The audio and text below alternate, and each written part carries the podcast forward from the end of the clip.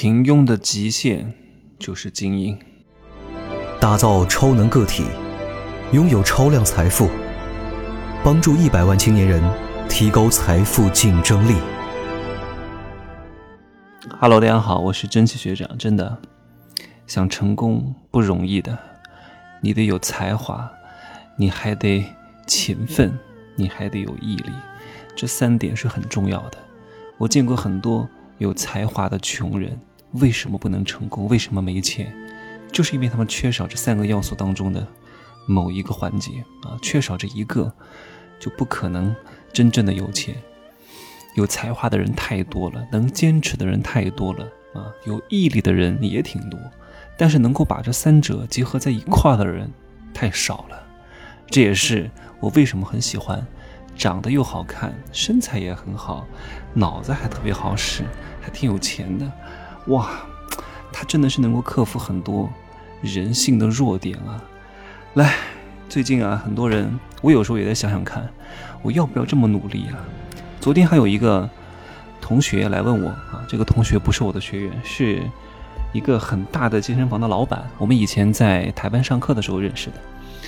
他说：“哎呀，我都觉得我过得挺好的，怎么每天看到你我就特别焦虑？我总感觉我是在浪费生命啊！” 他是很厉害的。你看他玩哈雷摩托啊，一个摩托车三十万，然后每天呢就喜欢去越野，喜欢去做饭啊，然后自己也经营了好几家健身房，每年呢大概收入是几百几百万吧啊，他觉得挺好的了。然后呢家里收入也很多，家里收入将近 A 八的收入啊，真好。我说你不努力很正常，因为我的收入在我家是最高的，你的收入在你家不是最高的，但是你的收入就已经很厉害，但是你在你家还不是最厉害的，说明你有后盾呐，啊，你有后盾，你爸妈挣钱也比较多，所以你不需要太努力啊。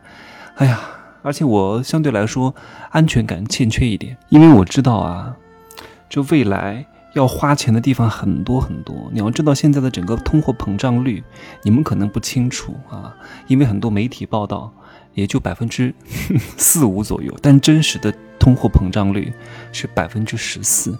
你们想过一个问题吗？你们现在这几百万，如果真正的能够过上一个比较好的老年生活，不是几百万就能够搞定的。今天还有一个粉丝给我发信息说：“哎呀，按照你的收入，你每年吃利息就够了。”我说：“你真是太无趣了，太无知了，太笨了，说明这种经济学都没有好好学好啊！”我会在这一两个月重新开一个新课，就是讲商业世界的第一步啊，我们该选择什么样的职业，哪些项目不能做啊，以及哪些投资，哪些。这个对经济的理解，房产和流动性资产的整个区别，到底怎么应该去做？但是我不会给大家具体的建议哈，因为不方便。我只能告诉大家，这个背后的逻辑是什么，防止很多人踩坑啊，防止很多人对整个经济世界的运行有着错误的认知。你要想过上一个比较好的老年生活，我告诉各位，你可能需要多少钱？你可能需要十几亿，你你可能觉得不可思议哈。因为你是按照现在的标准去在看一个事情，你觉得像八十年代，你一万块钱就已经是万元户了啊，就已经是人中龙凤了。但是这个时间才过去了多少年？才过去了三十多年啊！你想想看，现在的一万块钱，所以你们要把眼光放得更加长远一点，你们要知道如何去更好的处置各位的资产。怎么去才能够保证阶层不下滑？我说了很多，现在很多人啊都是在躺平，躺平不会让你保住原来的阶层。什么？你有点存款，躺平之后呢，就是啊每天吃利息就行了。你有一个不是那么特别好的房子啊，每天吃利息就行了。我说了哈，除非你是北上广深啊，是广州都不能算，北上深杭州这样的顶级地段的房产，你可能真的能够。和通胀相抗衡啊，真的能够大幅度的让你资产不缩水啊，你才能够相对来说还可以啊。但是你想通过这个东西暴富也不可能，毕竟房地产的黄金年代已经过去了，顶多能够让你保持住阶层啊。你只有拼命努力，如果你没有北上深和杭州这种顶级一线城市的房产，你需要拼命努力才能保持住阶层的。躺平啊，你以为躺平这么容易啊？太多人的躺平，啊，现在这个躺平，各位都知道吗？就是我不想努力了，太辛苦了，房价太贵了，结婚结不起了，工作太难找了，我干脆就不努力了。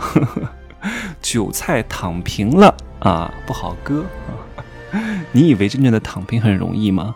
你们讲的躺平啊，也只是你们认为的。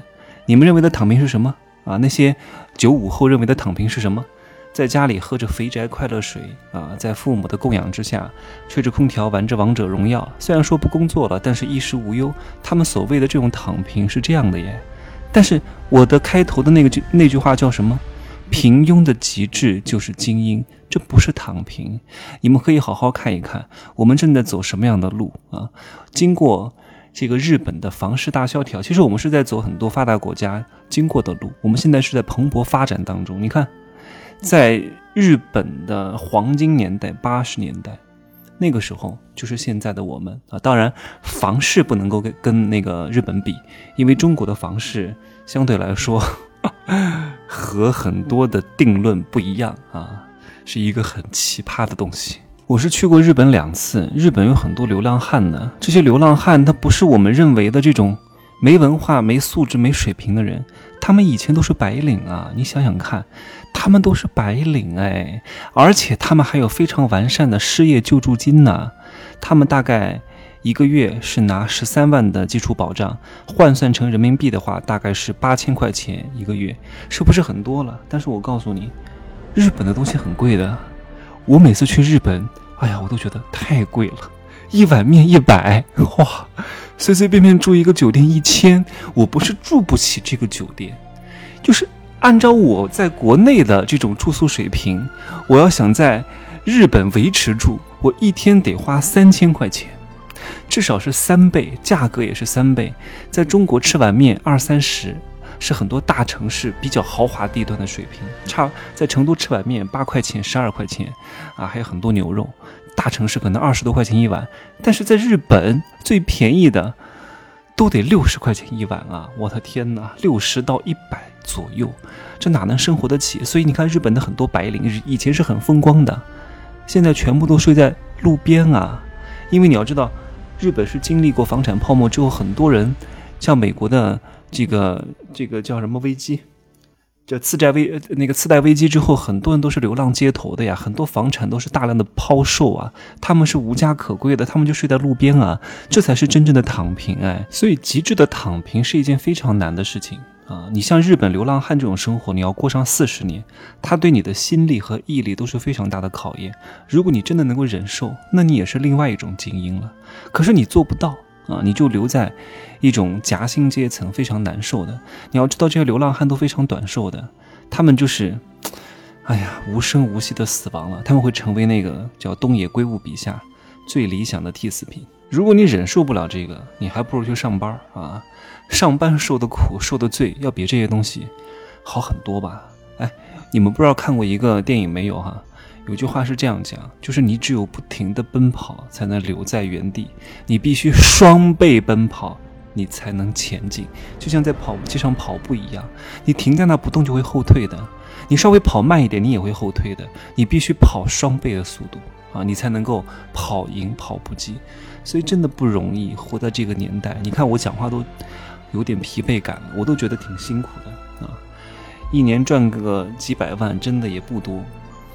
哎呀，不是凡尔赛哈，是真的不多。因为其实你想想看，我经常会看很多美国那些介绍房产的，哇，住在那个 麦迪逊广场楼上，四千万一四千万一套的公寓，看到整个纽约市那种感觉也太好了。这得挣多少年？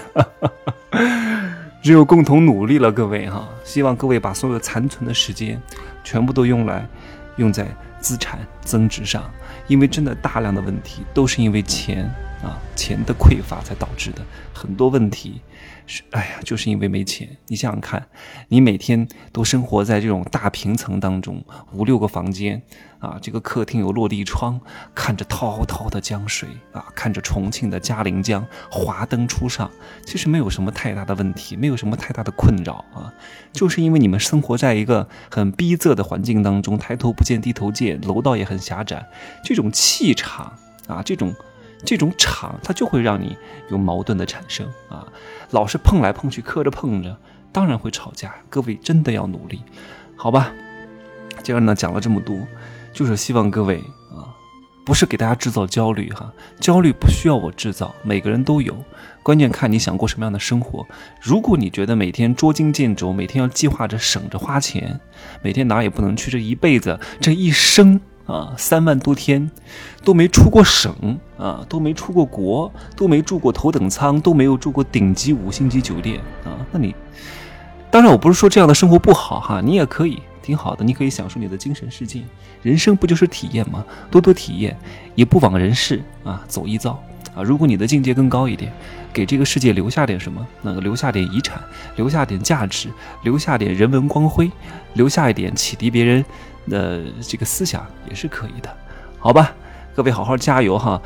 我这个封神课从今天开始倒计时七天，涨价到五千五千五百七十七，应该，因为对于做自媒体的人来说和做销售的来说，听封神课那真的是 你们懂的哈，已经有很多人。